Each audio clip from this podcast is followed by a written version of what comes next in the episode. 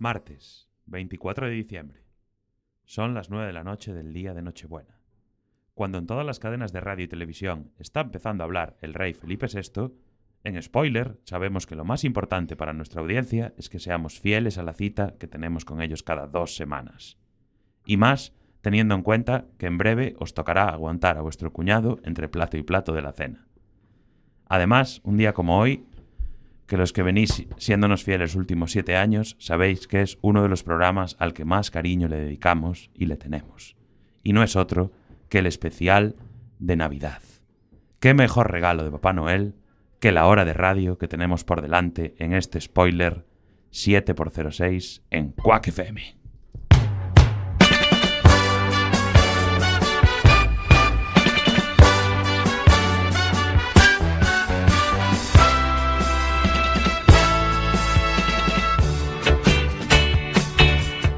Hola, muy buenas noches. No, no soy Diego de la Vega, pero soy Samu Kao y estoy encantado de llevar hoy las riendas de este programa especial de Navidad que tenemos aquí en Spoiler. Eh, vamos a hacer una hora de radio buenísima antes de ir a mancharnos las manitos con cigalas y con gambones. Y eh, esperamos que nos acompañéis porque es mucho más agradable estar aquí en Spoiler que estar viendo la tele y viendo ahí a un monarca. Así que eh, ya sabéis, eh, podéis escuchar este especial y el resto de nuestros programas eh, a través de nuestro blog, spoiler.quackfm.org, también en Radioco. Y no nos olvidemos de nuestra app de Quack FM, que es La Caña. tenemos redes sociales, Google, Twitter, Facebook, Telegram para los raritos, que dice nuestro amigo Diego de la Vega. Y como siempre, este programa no se hace solo, porque tengo aquí a mi lado fiel amigo y compañero, el señor Iverson. Buenas noches, señor Iverson. Muy buenas noches, Samu. Qué ilusión poder estar aquí esta noche de Navidad. Aunque estamos solitos, todo, todo esto nos abandonaron, estos desgraciados. Ah, porque esta gente que tiene familia y tiene vida, tiene estas cosas, pero nosotros como pero somos no, homeless. Me parece mal que no quisieran competir en prime time con el rey. Les pudo la presión. Esto es lo más bello que hay. Aparte, mira, rey. nosotros venimos hoy ya con un par de copitas de champán encima, Hombre, nos prende un poquito la lengua, es, ya venimos contentillos. Esto siempre ayuda. Al otro lado del cristal tenemos uh, Crucen los dedos para que todo salga bien. Nuestro técnico Alex Cortiñas. A mí me puede patinar la lengua, pero los dedos espero tenerlos ágiles en esta mesa que estoy manejando. Buenas noches. Seguro que tu novia está encantada del comentario que acabas de hacer. Y cómo no puede Pero bueno, tenemos un fichaje estelar. Claro, dejé el fichaje estelar para el final. Esto es como en las presentaciones del fútbol cuando dejan eh, en la alineación a Messi para, para el último momento para que la afición se venga abajo. Tenemos con nosotros a un compañero de Quack FM, una estrella de la radio ya, es el, el Iñaki Gabilondo de, de nuestra emisora de Quack FM. Fer Liñares, buenas noches. Muy buenas noches y pues muy feliz Navidad a todos los que nos están escuchando hoy aquí a través de la 103.4 de Quack FM, porque además esto es algo muy especial. El hecho de que yo esté en spoiler hoy es un milagro navideño hasta cierto punto, porque yo, si, si la gente recuerda en la continuidad de spoiler, yo fui expulsado de este programa en el ya clásico y el tan recordado especial Juego de Tronos. De, de, la penúltima temporada del juego. Pero aprovechaste el vacío legal para, claro. para, volver. Hoy es el día de Nochebuena y os habéis apiadado de mí, os habéis acordado, habéis venido con vuestros coches a recogerme a mi casa debajo del puente pasaje. Estoy muy, muy, Pero, muy contento de estar Por cierto. Ferry, eh, recuerda que va a pasar en fin de año, ya que estábamos a meter aquí la cuñita. Ah, Claro, bueno, es que- yo pensé que la dejábamos para el final, pero, No, hay pero que- bueno, hay que entrar fuerte. La, audien- la audiencia tiene que saber que tú hoy estás aquí calentando para el especial de fin de año, que es la- donde realmente te juegas las habas. Efectivamente, por décimo año consecutivo. por Décimo aniversario. año, décimo aniversario del especial de Que no es poco, ya un, toda una entidad aquí, todo el. Estamos a punto en el monte de Zapateira, el monte Rasmor, con nuestros jepetos, ahí con De Era- Vega, Iverson. y- Erais unos pipiolos cuando empezasteis, ¿eh? Y Sí, ahora no, ya- había, no había ni 3G, creo. en aquella época. Ah, de aquella os comunicabais con el Nokia 3310 aún. Sí, Probablemente. de aquella, mira yo, mira, yo cuando empezamos era virgen y ahora mínimo tres veces lo debía haber hecho ya. Es que- ahora eres niño Jesús.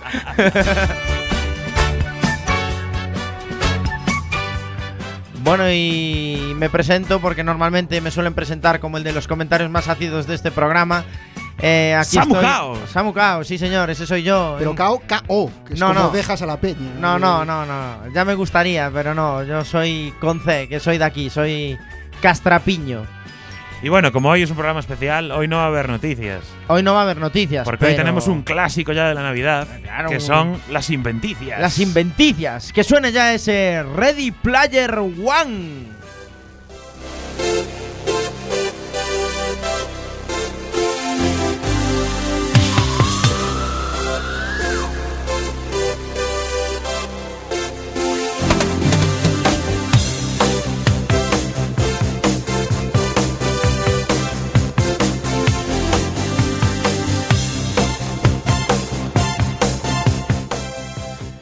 Qué temazo. Qué temazo. Bueno, como nuestra audiencia fiel ya sabe, porque son ya siete especiales de Navidad. Nos hemos saltado una canción, ¿lo sabéis? No. No, pero vamos No directos, fallo, no hay vamos fallo. Hoy es Navidad. Es decir, nos estáis chafando. Venga, métela. Otro, otro milagro navideño. Métela pasa si quieres. no, ahora ya es demasiado tarde, ya me siento mal. No, hombre, métela, venga, que nos gusta ese, ese The Cure sonando con las noticias.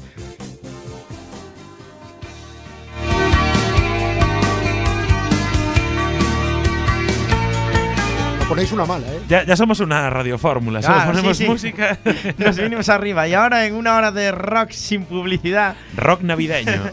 No, eh, simplemente quería hacer una pequeña introducción antes de empezar con las inventicias para explicar el formato, porque es Sí. una vez al año, entonces puede haber gente en nuestra audiencia que esté un poco desubicada.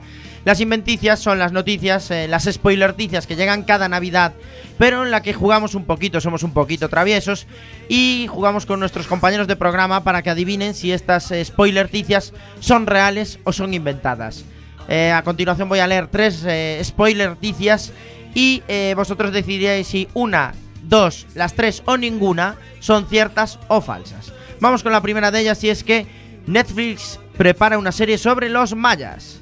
Los mayas son una de las Uy, uy, culturas uy. precolombinas más fascinantes. Pese a ello, nunca han estado muy presentes en las ficciones televisivas y cinematográficas, si exceptuamos a la famosa Apocalipto dirigida por Mel Gibson. Ahora, Netflix se ha embarcado en un proyecto de grabar una serie inspirada en la mitología de la cultura maya. La serie se titula Maya and the Tree y aspira a ser una versión precolombina del Señor de los Anillos. Su protagonista es una princesa que recluta a tres míticos luchadores para salvar el mundo. Están confirmados como protagonistas la famosa actriz Salma Hayek y para los papeles de los tres luchadores eh, tendremos a Javier Bardem, a Diego Luna y la gran sorpresa, el debut como actor de Guillermo del Toro. Contarán con la dirección de uno de los mejores eh, directores mexicanos, Alejandro González Iñárritu, y como no puede ser de otra manera, en un proyecto tan ambicioso habrá cameos de famosos eh, muy conocidos en el, estado mexicano, como son el ex campeón del mundo de los pesos pesados Andy Ruiz o la cantante Julieta Venegas. Eso sí, que nadie se espere una recreación fiel del mundo maya y sus mitos. Sus creadores ya han anunciado que el ingrediente principal será la fantasía y que se han tomado todas las licencias históricas y narrativas que han querido. Hmm. ¿A qué os huele esto? Suena muy a- verídico. A, mí me huele a que si hacen crowdfunding pongo pasta. Pones pasta. Eso, ¿eh? eso Bien, lo primero, porque me ha molado la idea muchísimo. Vale, esta de primeras gustó. No sabemos si es cierta o no, pero gustó. Vamos con Ah, la ah, siguiente. no hay que Pero ya, decimos ¿no? ahora. Eh, como queráis, una a una o al final, porque a lo mejor escucháis las Vale, otras y os parecen, vamos, a escuchar y todos. os parecen mucho más bola que Sí. esta. A ver. Tenemos el dato de cuántas son verdad y cuántas. Es decir, número de verdaderas. y Eh, no, falsas. esa es parte del juego Es decir, también. A lo mejor todas son falsas. A lo mejor todas son falsas, a lo mejor todas son verdad. Kilos a. Ok, ok. Bueno, la segunda de ellas Voy es a ir que. buscando en Google a ver qué hay. de No, no, no vale, no vale hacer trampita. La segunda de ellas es que Netflix contará la historia de Spotify en una serie. La serie. pues da la risa. Ya antes de empezar. Dale, dale. Venga, la serie será rodada en inglés y sueco y el director noruego Per Olaf Sorensen estará al mando. Spotify, el exitoso, el exitoso servicio de música en streaming de origen sueco, tendrá su propia serie y será otra compañía de streaming, en este caso de vídeo, Netflix, la que contará su historia a través de la serie, eh, una serie limitada, porque no son muchos episodios, que estará dirigida por el gran director Sorensen, como comentamos. Basándose en el libro Spotify Untold de los periodistas Sven Carlson y Jonas Leifronhofen, o algo así, porque no sé pronunciar sueco. ¿Y, y de Told quién hace? Porque si es Spotify, entonces. La ficción, que aún no tiene título, seguirá los pasos de Daniel Eck y su socio Martin Lorenson, los dos emprendedores tecnológicos que consiguieron revolucionar la industria musical presentando un nuevo modelo cuando la piratería estaba echando abajo el sistema de distribución que había funcionado durante décadas. Según Netflix, se tratará sobre todo como fuertes convicciones y voluntades implacables eh, eh, cómo esas fuertes eh, convicciones y voluntades pueden hacer que pequeños jugadores consigan desafiar el statu quo que finalmente cambia la forma en la que todos escuchamos música. El ascenso de Spotify es una de las mayores historias que han salido de Suecia en los últimos 10 años. Es la saga de un joven fundador que salió de la nada y ganó a Apple en su propio terreno de juego, comentó Liofenhofen. Bueno, es, que el mundo es tan triste últimamente que igual hasta esto es cierto, joder. Esta Mira- Perdón, perdón. suena cierta. Ahí ya. Se me da la historia de, de mi vida, que yo por la anterior ponía pasta, pero no tengo nada claro. Y esta me huele a cierta y no vería ni Y, un y capítulo. pondrías pasta para que no la grabaran. Sí, Esta suena al típico truño de Netflix que te pone arriba, ahora disponible. Sí, que te pone siempre 99% de recomendado. Bueno, vamos con la tercera. HBO prepara la versión española de Seinfeld. Va, esto es falso porque HBO está muerta.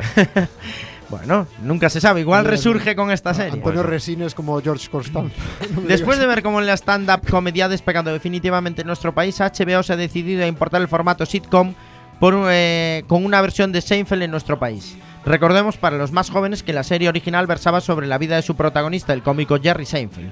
En ella se presentaba como una versión ficticia de sí mismo, y la trama se centraba principalmente en su vida personal con un puñado de amigos y conocidos, incluido su mejor amigo George Constanza, su amiga y exnovia Elaine Baines y su vecino al otro lado del pasillo, Cosmo Kramer, el mítico Kramer. En la versión española, la serie se traslada del edificio de apartamentos del Upper West Side de Manhattan, en la ciudad de Nueva York, donde vivía Seinfeld, al barrio de Malasaña, en Madrid. Para conocer la identidad del papel protagonista todavía tendremos que esperar, pero las primeras quinielas apuntan a tres nombres de sobra conocidos en nuestro país. El primero sería Goyo Jiménez, que se ajusta al perfil de monologuista con un estilo un poco americano. Otro que entra en las quinielas es Dani Rovira, que combina por un lado la experiencia en monólogos con la faceta interpretativa, ya que ha hecho ya varias pelis. Y por último, el tercero en discordia eh, podría ser David Broncano, ya que actualmente es el cómico del momento. Veremos qué pueden sacar los guionistas de HBO de esta versión española de una serie que siempre se describió como un espectáculo sobre nada, ya que muchos de sus episodios son sobre las minucias de la vida cotidiana de su protagonista. Mm. Yo he hecho en falta el rubio de Cruz y Raya. ahí. el rubio de Cruz y Y Raya. al de los morancos. Bueno, ¿qué, qué opináis? Kramer. Vamos a hacer una, vamos a hacer una ronda. Eh, señor Iverson, ¿cuántas crees que son verdad y cuántas crees que son mentira? Yo creo que hay una falsa solo. Una falsa y dos verídicas. Sí, estoy de acuerdo. Fer Liñares, Estoy de acuerdo. Y creo que además vamos a coincidir. una falsa y dos verídicas. Y Alex Cortiñas, A ver, yo por variar un poco voy a decir que hay dos falsas. dos falsas y una verídica. Vale. ¿Cuál es? eh, ¿Alguien acertó? eh, sí, alguien acertó. Uy. ¿Cuál es eh, tu versión, cu- tus dos noticias verídicas y Vale. cuál la falsa? Yo eh, creo, y además que creo, deseo, que sea verdad la de los mayas. Y es que o sea, la de Spotify es verdad fijo, porque es el mítico truño de Netflix. la de Spotify es falsa la de HBO. Vale. Vale, pues Fer. yo, con mucho dolor de mi corazón, creo que, que la de los mayas va a ser. va- no, es, no es verdad. Entonces, la- el, el detalle que me hizo decantarme por esto es que no me creo que Iñárritu vaya a dirigir algo así. Y bueno, bueno, lo de Bardem haciendo de luchador maya también me dio un poco de tal. Pero, pero eh, las otras dos sí que me parecen que van muy en, el, en algo que podrían, que podrían intentar. La de, la de. Me parece muy de Netflix lo de, lo de hacer la historia de, De Spotify. de esto- es, que Spotify, es total. súper es de súper Netflix. Netflix, brocera. Cuando leí el título reísteis mucho, pero luego a medida que fui desarrollando Sí, la sí, sí, noticia, eso- os fue encajando en la broza de aparte, Netflix. aparte, es una serie que perfectamente podríamos traer a spoiler, Isa, que es doble Es de nacionalidad. doble nacionalidad. O sea, Es una producción Sueca sueca y e dirigida inglesa. por un noruego. Claro, pues te Ostras. digo que aquí hay mucha nacionalidad. Como Breaker. Y la, y la última, eh, dije yo, estaba pensando, si dice Dani Rovira, es cierta seguro porque está en todo. Entonces, Dani Rovira, pues esto tiene Aunque que Dani ser. Rovira últimamente perdió un poco de gancho, ¿no? Sí, está un poquito de capa Yo caída. he Le están adelantando por la derecha. Pero bueno, ahí está, con sus causas benéficas y su lucha con, por la defensa de los animales. Y como Broncano también estuvo metido en el truño este de quien ha matado a los muñecos. Es verdad. Y, y, y se hizo la, versión española de Cheers. Entonces, bueno, pues yo, Cierto. yo eso creo que puede ser Re- factible. sí. realmente de los tres molaría más Goyo Jiménez, tío. Goyo Jiménez es un tío que encaja en ese perfil. Puede ser. Sí, puede ser, puede ser. Seinfeld es una serie de los años 90. ¿Y Alex Cortiñas? Yo no creo que vayan a hacer una versión actual de Seinfeld. Creo que eso es falso. Pero, eh, perdón, pero tengo que decir una cosa a esto que ¿cuándo llegó la versión española de Cheers? No lo sé, de hecho no sabía que Claro, había una versión española de Sí, Cheers. pues entonces me Antonio, de Antonio quedar Resines haciendo En de el Fraser. 2012, 2013, ¿no? Por Sí, ahí, sí, o sí, sea, sí, fue... Brutal, no lo Brutal. sabía. Quiero, quiero verla solo para. Sí, sí, sí. Te va a costar porque creo que ya la eliminaron de todas las plataformas. ¿eh? Eh, yo creo que esa es falsa, la de la, de la versión española de Seinfeld. Sí. Me parece muy rebuscada y por mucho que parezca Dani Rovira, no. Además, No. Dani Rovira sale en, en- en truñacos enormes. Y este, Pues eso. esta- Por eso. eh, Seinfeld tiene mucho nombre como para que sea un truñaco, vayan a hacer un truñaco de ella, ¿no? No creo que les dejaran tampoco los originales hacer Joder, una pues- versión de Seinfeld, porque además Estás describiendo la versión española de Cheers. tal cual, el productor y el, el dueño del Seinfeld es la Red David y no creo que vaya a dejar que hagan a un, un truñaco ahí cualquiera. Y creo que la primera es falsa, porque parecía muy verdadera y sonaba demasiado bien. Eso va a ser falso, fijo, no es imposible. La única que es verdad es la de Spotify, que es un truñaco enorme, enorme y que yo di- dijiste Spotify y digo, esta va a ser verdad. Porque es que hacen esas cosas, hace eso que no nos interesa a nadie, ellos lo llevan a cabo. Bueno, pues llegó el momento de decir ¿Quién ganó? si ¿Quién a- ganó? si alguien ganó y tenemos un ganador. Uy. Y el ganador es Alex Cortiña. La clavaste. Sí que es cierto que todos acertasteis la de Netflix, eh, la de Spotify. el sí. mítico truñete. Y eh, vo- voy a reconocer una cosa. Hay una media verdad. Hay una que es verdad a medias. Una, la de Seinfeld me la inventé por completo. Es que a mí me suena algo de los pero la mayas. de los mayas es eh, cierta en parte porque... Sí, lo que pasa es que es de la abeja. de- Eh, no, no, no, no. No, pero casi. eh, porque eh, sí que es eh, todo el argumento y todo es igual. Est- están inventados los nombres de los protas y el director y todo porque es una mm, serie de animación. Ah. Es decir, Ah. la han hecho pero en animación, con princesa, fantasías, guerreros y tal. Pero me inventé, la llevé al mundo real y le puse a los protagonistas que a mí me dio la gana para ver si colaban. y algunos colaron, eh. Algunos colaron. Algunos colaron, sí, sí, sí. Estuvo bien, estuvo bien. Bueno, pues hasta aquí las spoilerticias y creo que... Inventicias. Las bueno, dos inventicias y una spoilerticia. Y una spoilerticia. Que va a haber un truñaco de, Un truñaco de Spotify. de Netflix sobre el origen de Spotify. cuando entréis en Netflix dentro de unos meses y veáis, oh, el origen de Spotify, y os diga 99% de coincidencia, es mentira. Es un truño, no le deis a play. Bueno, pues vamos a escuchar un villancico que es lo que toca a estas horas, ¿no? Ah. Have a jolly Christmas. It's the best time of the year. Now I don't know if there'll be snow, but have a cup of cheer. Have a holly jolly Christmas. And when you walk down the street, say hello to friends you know and everyone you meet. Oh, the mistletoe is hung where you can see. Somebody waits for you. Kiss her once for me. Have a holly jolly Christmas. And in case you didn't hear, oh by golly, have a holly jolly Christmas this year.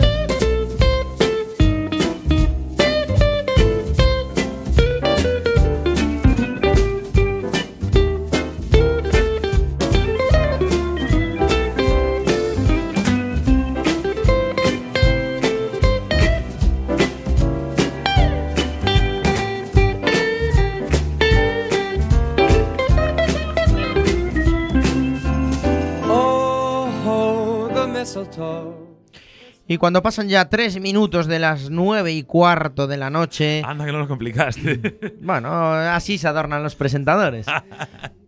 Como decía, eh, tenemos una nueva sección navideña aquí que hemos dado por llamar Tiempo de Familia, porque sabéis que todas las navidades os pedimos que nos habléis un poquito de alguna serie que os guste, que tal. Y este año hemos decidido hablar de series familiares. Entonces queremos saber qué os evocan, qué series habéis elegido para comentarnos y, y por qué. Así que, si te parece, empezamos con contigo, de señor la, Iverson. dentro de la sintonía de mi serie. A ver.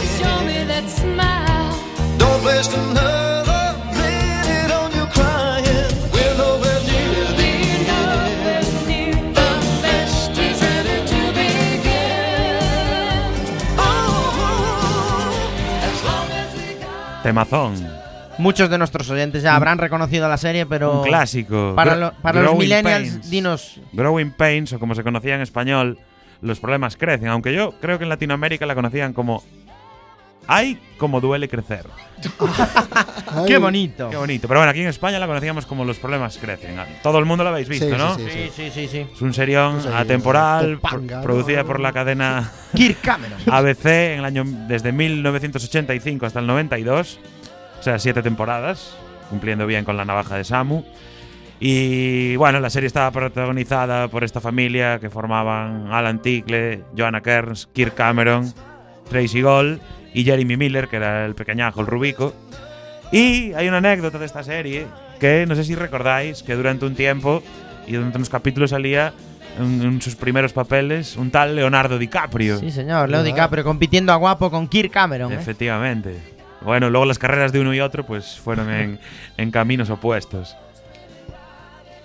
Bueno, No, bueno, es una cosa, una cosa. Quería decir de esta serie que yo en, en su día pues... eh, ¿Por qué elegiste esta serie? ¿Por qué elegí esta serie? Yo en su día pues la vería en los 90, así de chinorri. Porque solo había un canal y veíamos lo que echaban. Claro, y esto la echaban en, en la 2. Sí. Y la vería, pero no era consciente. Y ya estando en la universidad, eh, recuerdo que cuando iba a estudiar eh, a una biblioteca que cerraba hasta las 2 de la mañana o las 3, no me acuerdo exactamente, hubo un verano, en el verano de 2004 creo que fue, que estaban echando Growing Pains a las 3, 3, 3 y media de la mañana. Echaban, pero como una hora, un montón de capítulos. Y ese verano, yo y otro par de colegas que íbamos a estudiar, al volver a casa, nos poníamos a ver Growing Pains como putos energúmenos. Es la mítica de hoy en día de poner Clan TV a las 2 de la mañana y ver Cuéntame otra vez. ¿eh? Exacto, me- pero me enganchó que flipas la serie. Y la, o sea, la vimos Es entera ese verano. Es muy buena esa Es muy buena, Sí, es una serie muy, muy buena. Sí. Y si no tenéis nada que hacer, hombre, en el mundo que vivimos hoy, que estamos rodeados de, de series, que no- Netflix nos ataca todo el rato con nuevo contenido, es difícil, pero a veces hay que dar un pasito atrás y apostar también por los clásicos porque este es un serión. Sí, es que a veces nos perdemos en series eh, y en remakes y re- tal de series que no merecen mucho la pena y estas que realmente valían. También mejor que no las toquen, Claro, pero no viene mal repescarlas pescar y. un pelín.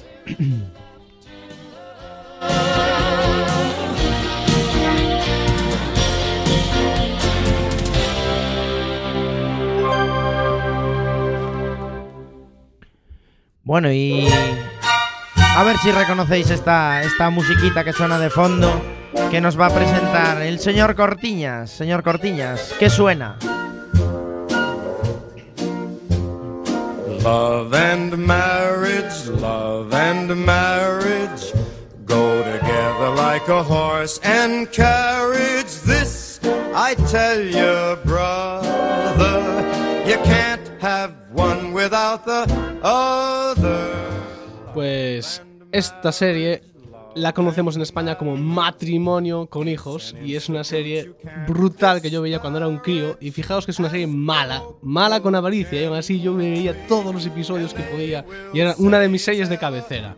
En él, en esta serie tenemos como protagonista a Al Bundy, cuyo actor Ed O'Neill se hizo muy famoso De eh, Puril. de Puril se hizo muy famoso con Modern Family, otra serie eh, de De comedia familiar. familiar. Y en esta serie lo que tenemos es la familia Bundy, en la que tenemos a este hombre, que es antipático al más no poder. No parece querer a ninguno de sus hijos, ni menos a su mujer. Eh, tenemos a su mujer, que se llama Peggy Bundy, que es la típica ama de casa americana que no hace nada más que lijarse las uñas, ir de compras. Y tiene una permanente que ocupa más que algunas personas enteras. Peinado muy mítico de las series de los 60 de, de Estados Unidos. ¿eh? Efectivamente. Y después tenemos a una chica que la- es la hija de los Bundy, Kelly. Reconócelo, en aquella época te parecía que estaba muy bueno. Eh, Kelly Bundy estaba muy buena. Y era más lista de lo que parecía, pero hacía de típica niña adolescente tonta que lo único que interesaba era los chicos y el, el centro comercial. Y luego teníamos a Bat, que era tonto, perdido. Era el hijo que no tenía ni futuro ni porvenir ninguno y que parecía seguir los, los- los pasos del padre. Es decir, era una familia tal cual. La comedia era eh, muy tonta. mm, todo se basaba en, en tonterías que hacía Al Bundy y duró 11 temporadas. Ni más ni menos. 11 temporadas. Fijaros que hay una coincidencia que también la echaban en la 2. Esta- Era una serie mítica de la sí, dos. Sí, sí, le echaron años y años. Es y que años. la 2 echaba seriones, ¿eh? Seriones. sí. Seriones. Y nada más que decir, ya os digo. una de las series que yo tenía de cabecera, a pesar de que era una serie realmente. A mí me parece una excelente elección, eh, Alex. Para mí también una, una- un seriote de la leche. Yo y mis colegas éramos ultra fans de Al Bundy. Que nos enseñó masculinidad tóxica ya desde pequeños y que lo mejor que hay en el mundo es abrirse una birra y meterse la mano en el paquete mientras ves el fútbol en el sofá. Estoy muy, muy fan de él. Pero esta serie fue muy famosa en su día también, ¿eh? No es... Que decir, tuvo mucho éxito. Sí, sí, ¿eh? sí. sí. De hecho, tuvo mucho éxito a partir de la sexta temporada o de. No, del sexto episodio de la serie.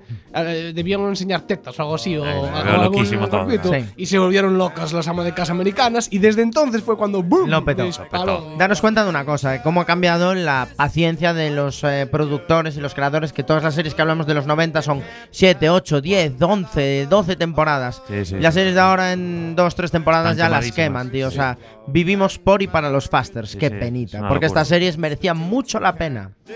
have none. You can't have one without the other.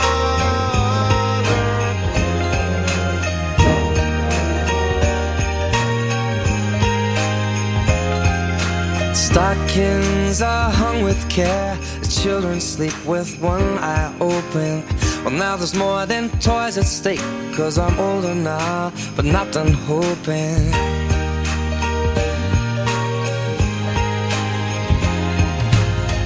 The twinkling of the lights, the Santa carols fill the household. Old Saint Nick has taken flight with a heart on board, so please be careful.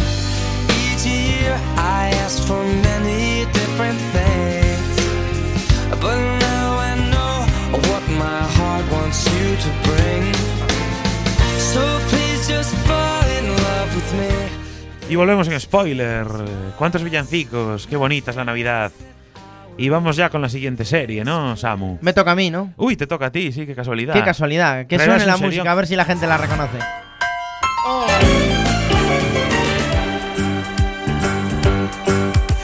A rare condition this day and age to read any good news on the newspaper page. Love and tradition of the grand design. Some people say it's Qué serión. Que serión, amigas y amigos. eh, Cosas de casa, en inglés conocida como Family Matters y en Sudamérica como Todo queda en familia. bueno, Cosas de casa fue una serie también que es un poquito más avanzada que las que comentasteis vosotros porque ya es de mediados finales de los 90, ya la llegada de las teles privadas, todos la recordamos esas sobremesas interminables al mediodía en Antena 3, repitiendo constantemente los episodios del Príncipe de Bel Air y Cosas de casa. Y Cosas de casa es una serie que narra pues la vida, eh, es, es original en una cosa, que se centra después del show de los Cos- Bill Cosby, ya en las familias negras empezaron a entrar en la, En la tele, tele. y los protas son eh, exclusivamente de raza negra. Es la familia Winslow, eh, muy estereotipada, el padre Carl, agente de policía, su esposa Harriet, ama de casa. Aparte que el padre es agente de policía siempre. Siempre hace de agente de policía agente de policía en la jungla de cristal. Exacto. Muy sí, la peli, ¿eh? Un, grande, Carl Winslow. Pues sí. Y luego tienen tres hijos: Eddie Winslow, que es el típico adolescente jugador de baloncesto, su hija adolescente guapita, Laura Winslow, y la pequeña Judy Winslow, que luego cuando se hizo mayor se dedicó a otros menesteres que no vienen al caso. Mm, Bueno, la serie en principio estaba pensada como una serie de corte familiar con un posible mensaje moral al final del capítulo, pero pasó algo igual que con eh, la que comentaba Alex Cortiñas en un episodio. Eh, hubo algo que hizo que el- la serie pegara un giro radical, que fue la aparición de uno, un vecino que se encandiló a todo Norteamérica y a parte del mundo mundial, que es ni más ni menos que Steve Urkel, Steve Urkel. uno de esos personajes que marcan época, estilo, tendencia, vocabulario, o sea, quedó en nuestras vidas para siempre. El mítico yo. Steve Urkel, con sus frases he sido yo. Y, y, bueno, Steve intentaba cortejar a Laura por activa y por pasiva. Era el típico gafotas en pollón que no tenía nada que hacer hasta que a los guionistas se les fue la pinza y lo convirtieron en un sex symbol. Bueno, porque él inventó un, un Es que, elixir. es que eso es lo que quería comentar yo, que esta serie a mí me encanta la evolución que tuvo, porque empieza como una serie puramente costumbrista de los chavales tienen problemas Sí. en el instituto, Mm. el padre tiene problemas en el trabajo, y acaba siendo una serie de ciencia ficción Sí, donde se meten en una máquina y se convier- viajan en el tiempo, sí, sí, pasan los de Dios. eh, se hacen pequeños. Es, es brutal, la evolución fue Lo brutal. que Y se fumaron los guionistas. Y no daros cuenta de que comparte, comparte una peculiaridad con otra serie de la época, que es Los Simpson. Que Los Simpson también fue una serie ideada eh, con el personaje de Bart como personaje central, pensada en las travesuras de los niños, y al final acabó cogiendo Homer un protagonismo que se convirtió en una serie de adultos. Sí, sí, tal si no, no hubiese durado 26 o 27 temporadas. Y ya para terminar, una pequeña anécdota que seguro que no mucha gente sabe, y es que eh, Cosas de Casa es un spin-off. Uh, Es un spin-off de otra serie mitiquísima de nuestra época que es Primos Lejanos. ¿Quién nos Oh. recuerda al Primo Lari? Primo Lari, ostras. Valky, el primo Lari, Muy eh, y su primo, bueno, que eh, el spin-off viene porque en el edificio donde del periódico donde trabajaban Valky y su primo, la ascensorista era ni más ni menos que Harriet Winslow. Ah. Y de ahí sacaron el personaje para el spin-off de. Así que este serión es un spin-off de otro Joder, serión, que es. No Primos. Lejanos. ¿No sabíais esta, No, no, esta idea, anécdota? ¿no? eh? Pues ostras, increíble. eh, ahí os la dejo. Bueno, pues eh, supongo que Fer nos trajiste también una serie, así que yo Pues por creo que lo mejor es pasar con la sintonía directamente.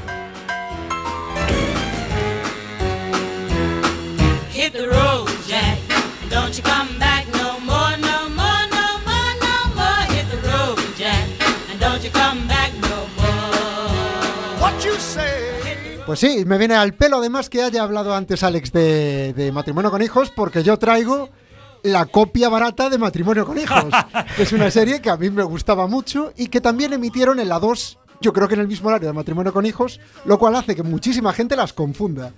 Pero yo voy a hablar de eh, esta serie que se llama Infelices para siempre. Eh, Yo era más de la original, a mí si quitas de Al Bundy no. no. Sí, en esta eh, no está el Bandy, pero también es una también es una familia de protagonistas, los Malloy en este caso, con eh, la madre estereotipada, el padre estereotipado y el hijo y la hija que ahí sí que difieren un poco de cómo serían los personajes de matrimonios con hijos, porque en este caso tienen como una hija que es toda la perfección, es súper guapa y súper inteligente, y un hijo que es súper tonto, pero a cambio es un tipo como que siempre está feliz y le sale todo bien, ¿no? Y Yo creo que mucha gente se puede acordar de esta serie por el gimmick que tenía, lo que la, la hacía diferente a las demás, que era el personaje de Mr. Floppy. Mr. Floppy, un Oh. mítico. Mr. Floppy es otro de los personajes que marcó nuestra infancia. ¿eh? ¿Quién era Mr. Floppy? Mr. Floppy era un conejo de peluche El conejo de las orejas. que tenía el padre escondido en, las- en el cuarto de la lavadora. Y cuando estaba muy cabreado, bajaba a pedirle consejo al señor Floppy, que no quedaba claro si era el señor que se lo imaginaba o si en verdad realmente tenía Sí, sí. escondido a un, a un conejo que, que le daba consejos y luego hacía lo que le decía el conejo y volvía. Y el conejo era, por cierto, que el conejo era un tunante de la leche, porque el conejo era be- bebedor, fumador, eh, bueno, iba a decir mujeriego, pero será conejero, supongo, ¿no? Ahora que crecimos y vemos las cosas ya en perspectiva, eh, me recuerda un poco a otra serie que, que echaron en la época, a principios de este siglo, que era aquellos maravillosos 70 que se juntaban en el sótano a fumar marihuana. Ah, Sí. Eh, sí, entonces sí, yo creo que ahí está la metáfora, que el conejo era eh, que el padre se bajaba a fumar el Bueno, peta de marihuana al sótano y ahí flipaba y veía de todo. Y Esto eso es- le ayudaba a ver mejor la vida. Esta serie es eh, mucho, tuvo mucho menos éxito que Matrimonio con Hijos. De hecho, dura. Bueno, iba- yo pensaba que duraba muy poco, pero acabo de. O sea, lo consulté para preparar el programa y 100 capítulos, que no está Bueno, nada mal. mal, 100 está mal. capítulos No del señor mal. Floppy, tío. No está nada mal. En, eh, repartidos en 5 temporadas, del 95 al. al- bueno, eh, del 95 al 99 en años, pero son 5 temporadas. Pues, Pues, muy bien. eh, ¿Qué seriones trajimos, eh? Estupendos seriones los que habéis traído y... Si hay alguien en Navidad que no sepa qué ver y está dudando en si pinchar en la broza de Netflix, Nada, nada. yo le recomiendo de verdad que coja cualquiera de estas cuatro o muchas más que hay míticas. Entre una serie sobre la creación de Spotify y esto, no hay yo, color. yo el otro día empecé a rever, no es tan histórica, pero empecé a rever eh, eh, cómo conocía a vuestra madre. Y, envejeció muy bien. Envejeció bien, ¿En ¿verdad? serio? Hombre, viendo lo que hay hoy en día, Sí, sí, sí, no sé. envejeció muy bien. Yo vi, no sé, como dos, tres capítulos pues hasta aquí... y me reenganchó. Hasta aquí esta sección dedicada a las series familiares porque la familia de spoiler aumenta.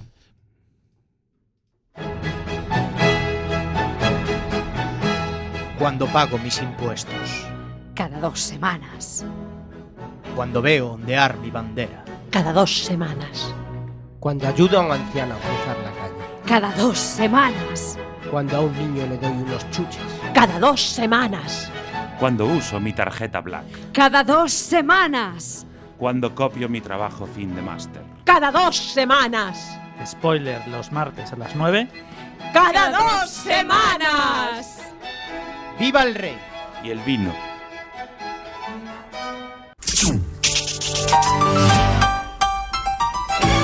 Cosas de casa.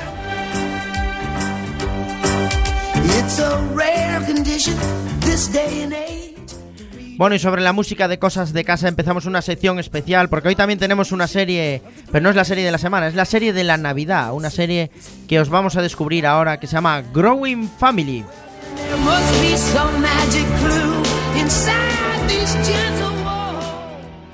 Growing Family es una serie de televisión estadounidense que narra las vivencias de una pareja antes de la llegada de su primera hija. Consta de una temporada de 10 episodios que se emitirán en Amazon Prime, la plataforma estrella del 2020, a partir de estas navidades. La serie es autobiográfica y está escrita y dirigida, también protagonizada por J.M. Newhouse y Elizabeth Motto, y narra las vivencias de una familia moderna del siglo XXI a la que acaba de llegar una pequeña criaturita que cambiará sus rutinas para siempre.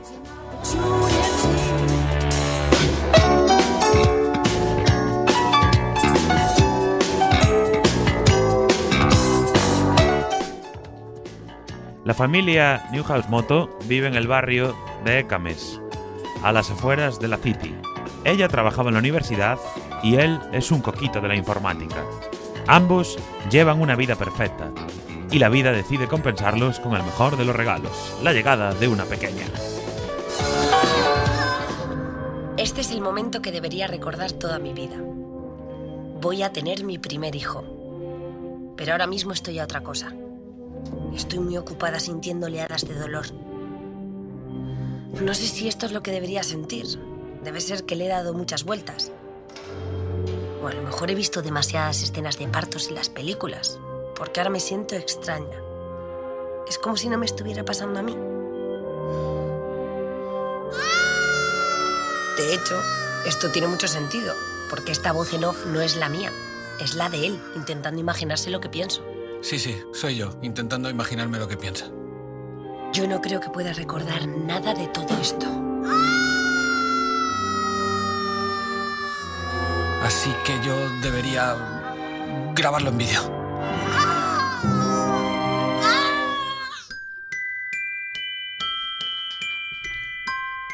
A partir de ese momento, las nuevas vivencias y las experiencias por las que pasarán formarán el grueso de la trama. Por si no fuese suficiente con lo que se les viene encima, el elenco de secundarios que forman su círculo de amigos conseguirán que la familia no pueda ser vista por la sociedad como un modelo a seguir.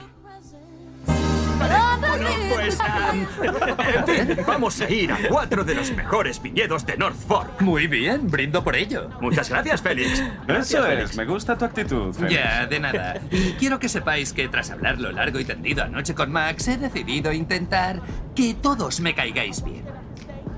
Conversación que tuvimos en la privacidad de nuestro hogar entre nosotros. Lo siento. Tranquilo. Ya. Quiero que sepáis que no he venido a juzgar lo ah, enfermizas y pueriles que son estas amistades. Solo quiero... En fin, vamos a emborracharnos. ¡Lo Sí, veo señor! ¡Sí! así se habla. Se presenta como una serie coral, en la que muchos de los amigos de la pareja comparten profesión con JM. Es decir, son unos frikis de la informática. Steph es el amigo viajero, fanático del básquet, siempre anda de aquí para allá. Un nostálgico empedernido al que le encanta recordar el pasado a través de las series de la tele. Siempre de buen humor. No le cuesta sacar el hacha cuando la ocasión lo merece. ¿Se aprendió algo? Sí, señor.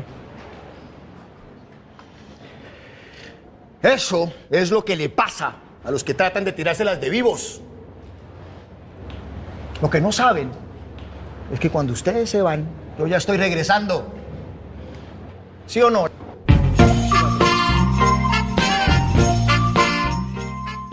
Como en toda buena serie que se precie, tiene que haber un protagonista interracial.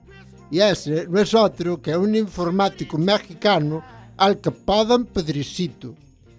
Afincado en las afueras de la City, en plena zona residencial, presume de trabajar para los peces gordos que mueven el mundo y de tener parientes influyentes en el mundo del audiovisual.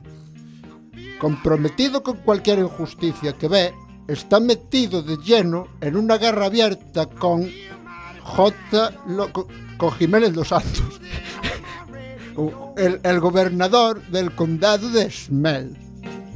Es solo un piloto, ¿no? Eh, Es decir, tienen que verlo unas personas conectadas a unas máquinas y comprobar si sudan. No, está programado para otoño. La próxima semana empezamos los ensayos. Y me voy el viernes. Eddie, Eddie, ¿estás eh, totalmente seguro de querer hacer eso? Tu vida entera está aquí. Piensa en Marte.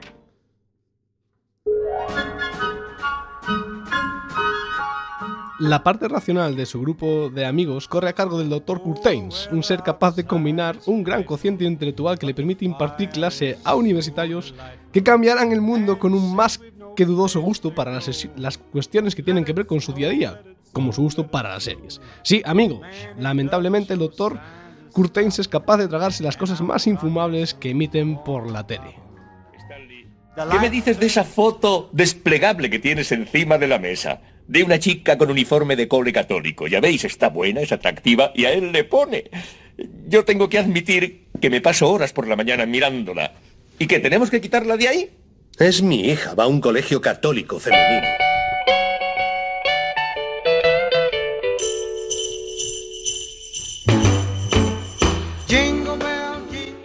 Pero no penséis que está solo. En esta tarea le acompaña, cual demonio posado sobre su hombro, Anthony Brush, un informático experto en la resolución de todo tipo de puzzles y enigmas, pero del que nadie es capaz de saber por qué disfruta tanto consumiendo productos que al resto de la humanidad le parecen broza.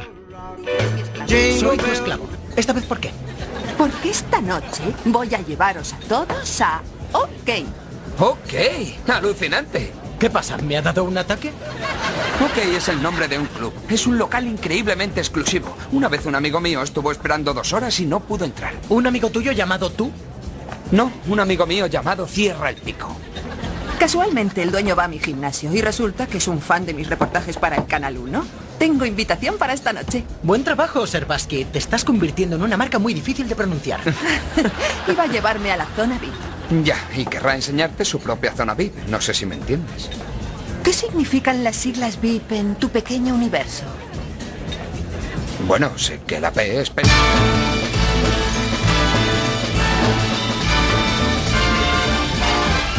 It's the most wonderful time. Y como en toda comedia que se precie, no puede faltar el típico colega que se va de gracioso y en el fondo no lo es tanto. Todo el mundo lo conoce por su mote, Ginger Hill. Su principal tarea en la vida es sacarle punta a todo y quejarse todo el día de cosas como el trabajo y la gente que respira, en general. Ross, ¿nos queda tiempo para una más? Sí, doctor Crane. En la línea 4, un tal Russell de Kirkland. Hola, Russell. Soy el doctor Fraser Crane. Te escucho. Pues es que últimamente me siento un poco, ya sabe, deprimido. Mi vida no tiene ningún sentido. Es tan horrible. Es que el mismo apartamento, el mismo trabajo. A veces me- siento... Eh, eh, Russell, ya casi no nos queda nada de tiempo. Vamos a ver si puedo ayudarte poniéndome a mí mismo como ejemplo. Hace seis meses, verás, yo vivía en Boston. Mi mujer me dejó, lo cual fue muy doloroso. Y días después volvió, lo cual fue insoportable.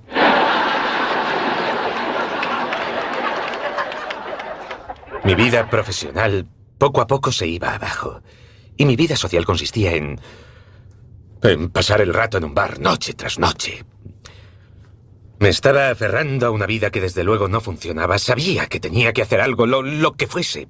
Así que puse fin a mi matrimonio, hice las maletas y me vine a vivir a mi ciudad natal, a Seattle, con los halcones.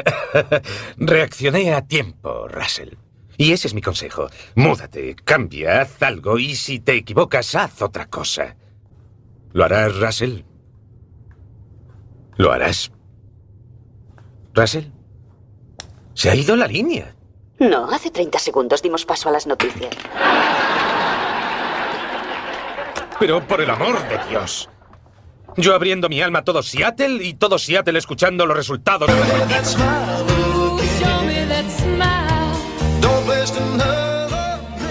Y si hay algo que une a toda esta amalgama de personajes es su pasión por la radio. Lo cierto es que se suelen juntar cada dos semanas para escapar de sus rutinas habituales y dedicar su tiempo a divertirse juntos y olvidarse de todos los problemas que les rodean. En el fondo, cualquiera querría verse en su pellejo.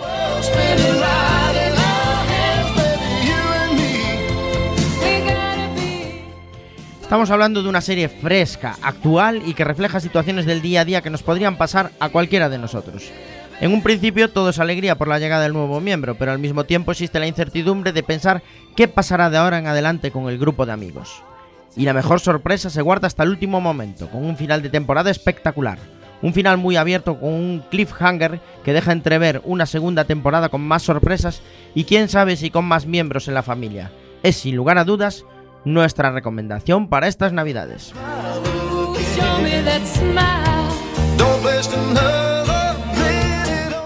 ¡Qué serión! ¡Qué serión!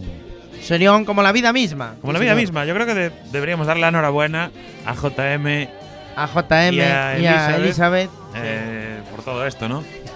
Hay algunas anécdotas que podemos leer de esta serie, que es que para darle más realismo a la trama, la productora hizo un casting para contratar a informáticos de verdad que interpretasen los papeles protagonistas. Estaban hartos de ver actores hablando de terminología que ni ellos mismos entendían. Así, la trama ganó mucho realismo.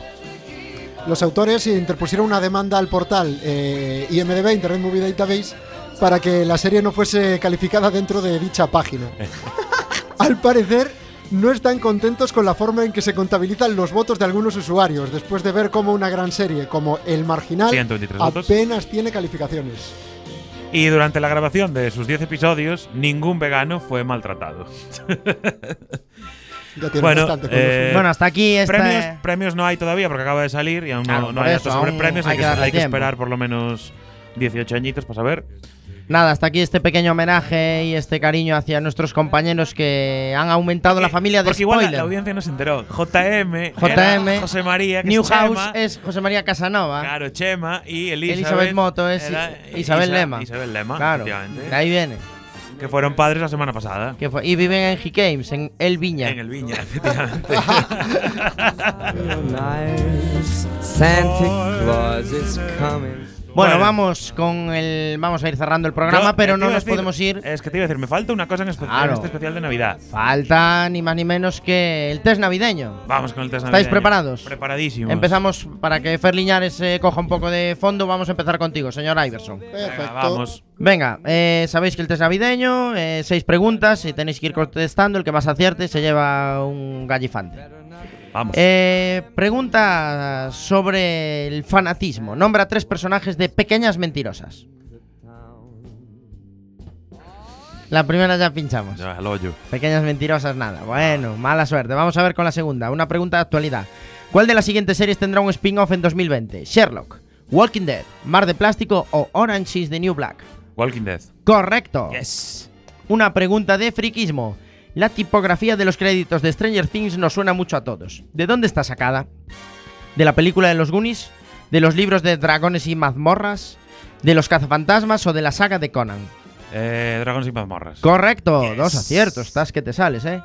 Nostalgia. ¿A quién interpretó Miguel Ángel Monzón en Farmacia de Guardia? ¿A Guille, a Romerales, a Quique o a Adolfo? Un clásico aquí, que joder. A Quique, correcto. Yes. Tres. Vamos con una pregunta sobre series españolas, en este caso gallegas. En Os abordas Margaridas, ¿en qué pueblo transcurre la trama? ¿En Muros, en Portozás, en Murias o en Burela? Pues no la vi en Portozás, no, porque es de la otra mítica, o sea que Burela. Burela, no, en. Murias. Esta iba a pillar, ¿eh? Iba a pillar ahí. Y la pregunta sobre Broza. ¿Cuántos episodios tuvo Cosas de Casa? ¿220, 180, 310 o 99? Eh, 99 no, que es muy feo. 200 es mucho. ¿Cuáles dijiste? ¿220, 180 o 310? Eh, 180. No, 220. Ah, se hizo larga, ¿eh?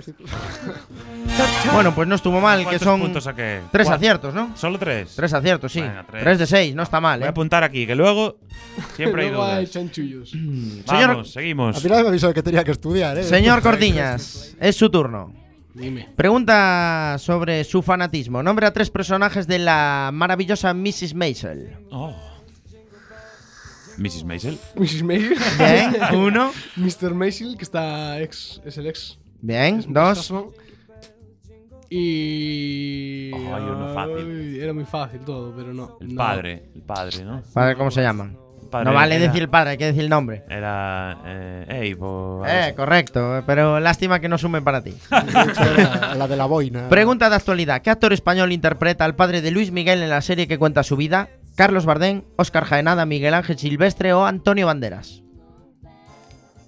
¿Puedes repetir los- las opciones? Carlos Bardén, Óscar Jaenada, Miguel Ángel Silvestre o Antonio Banderas. Oscar Jaenada. Correcto. ¡Oh! Vaya triple se acaba de tirar el señor Cortiñas. Pregunta de friquismo. ¿Qué afamado director español fue contratado por Showtime para dirigir dos episodios de Penny Dreadful?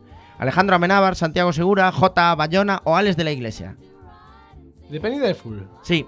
Es Bayona, ¿no? Correcto. Eh, Bien. triple, ¿eh? Dos aciertos. Pregunta sobre nostalgia. En los problemas crecen, ¿cómo se llama la familia de protagonistas? ¿Los Tanner, los Colby, los Siever o los Winslow? Es una de las que acabamos de hablar, Sí, ¿no? por eso. la tienes fácil, ¿eh? ¿Puedes repetir los nombres? Los Tanner, los Colby, los Siever o los Winslow. Los Colby. Los Colby no, los Siever. Iba a decir los Tanner. Los Tanner eran los de cosas de casa. Ya, por eso me sonaba. No, los de, perdón, los de padres forzosos. Eso, padres forzosos. Y los de Alf, se apellidaban Tanner los dos.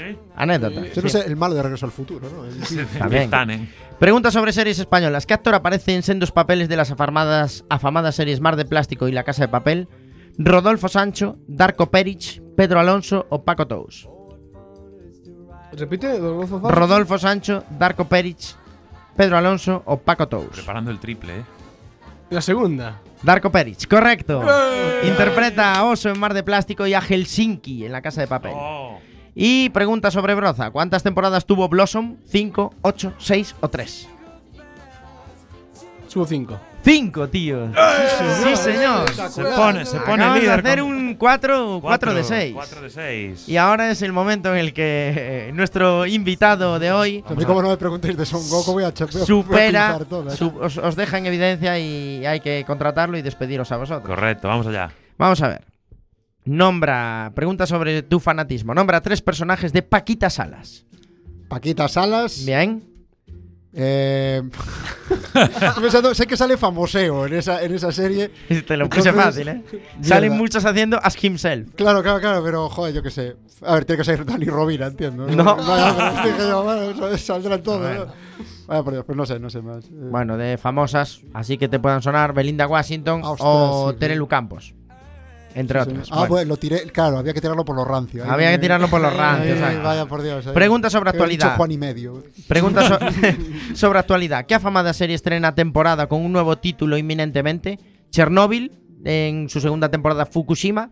Platos combinados en su segunda temporada Menú del Día. En su segunda temporada. Muñeca rusa en su segunda temporada Ruleta rusa. O The Young Pope en su nueva temporada The New Pope. Ay, yo sé que se estrena una que se llama The New Pope. Lo que pasa es que estoy viendo que la. que la- no, porque The Young Pope era en HBO. Chernobyl, voy a decir. No, Porras. era The Young Pope. La nueva temporada se va a llamar The New Pope. Pero no es en Netflix. eh, No, no, es en HBO. Ah, sí. Sí. Hostia, pues estaba yo ahí. Casi, casi. Vaya por Dios. Friquismo. ¿De qué, serie, ¿De qué serie era fan Ben Wyatt, uno de los protagonistas de Parks and Recreation? Los Simpson, Juego de Tronos, Padre de Familia o Lost. Facilísima, esta es facilísima. No tengo ni idea, pero va, va el triple, Lost. No, Malo. Juego de Tronos. Vaya, vaya por Lost. Pregunta nostálgica. ¿En qué serie vimos en España por primera vez a George Clooney? ¿En Roxanne, en Urgencias, en Friends o en Catch 22? Buf, este tiene que tener truco. Yo sé que sale en urgencias, pero tiene que tener truco fijo. Va, voy a decir urgencias porque. Pero no. Urgencias, no. No. En Roxanne. Sabía yo que tenía truco. No sé ni lo que es Roxanne, de verdad. No- Tampoco. Vamos, Ferli, que puedes hacer un rosco, ¿eh? Vas ahí para el está, rosco. está clarísimo. eh. Vale. Pero lo peor es que de las que hicisteis vosotros hubiera hecho un rosco también. ¿eh? Venga, dale ahí. Eh, en la serie El fin de la comedia se descubre la, verdide- la verdadera identidad del grafitero Banksy.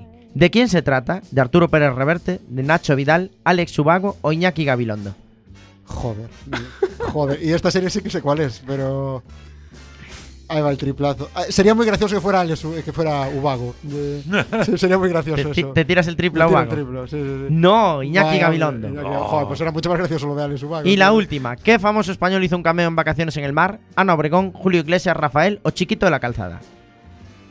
Bueno, ojalá chiquito, pero no, pero seguro que no. Eh, Bueno, a, ver, de veces hay- aquella, a ver, de aquella en Obregón salía ahí en el equipo A. y Salió en el equipo A, eh, sí. Movidas así. A Julio Iglesias le pegaría mucho salir, pero no, pero no, no lo creo. Yo voy a decir un Obregón, venga. Pues tenías que haberte fiado de tu primer Me instinto cago- chiquito de la me cago en calzada. la- pero es que me cago en la. Chiquito de la Pero estás en serio. a base de, de- de cambiar. Sí, sí. Ya, es que fallaste cambiar por cambiar. La- las, que, las, que- las que en tu primer instinto cambiaste, las fallaste. Joder, menos urgencias. que Y en, y en las que seguiste tu primer instinto, las fallaste.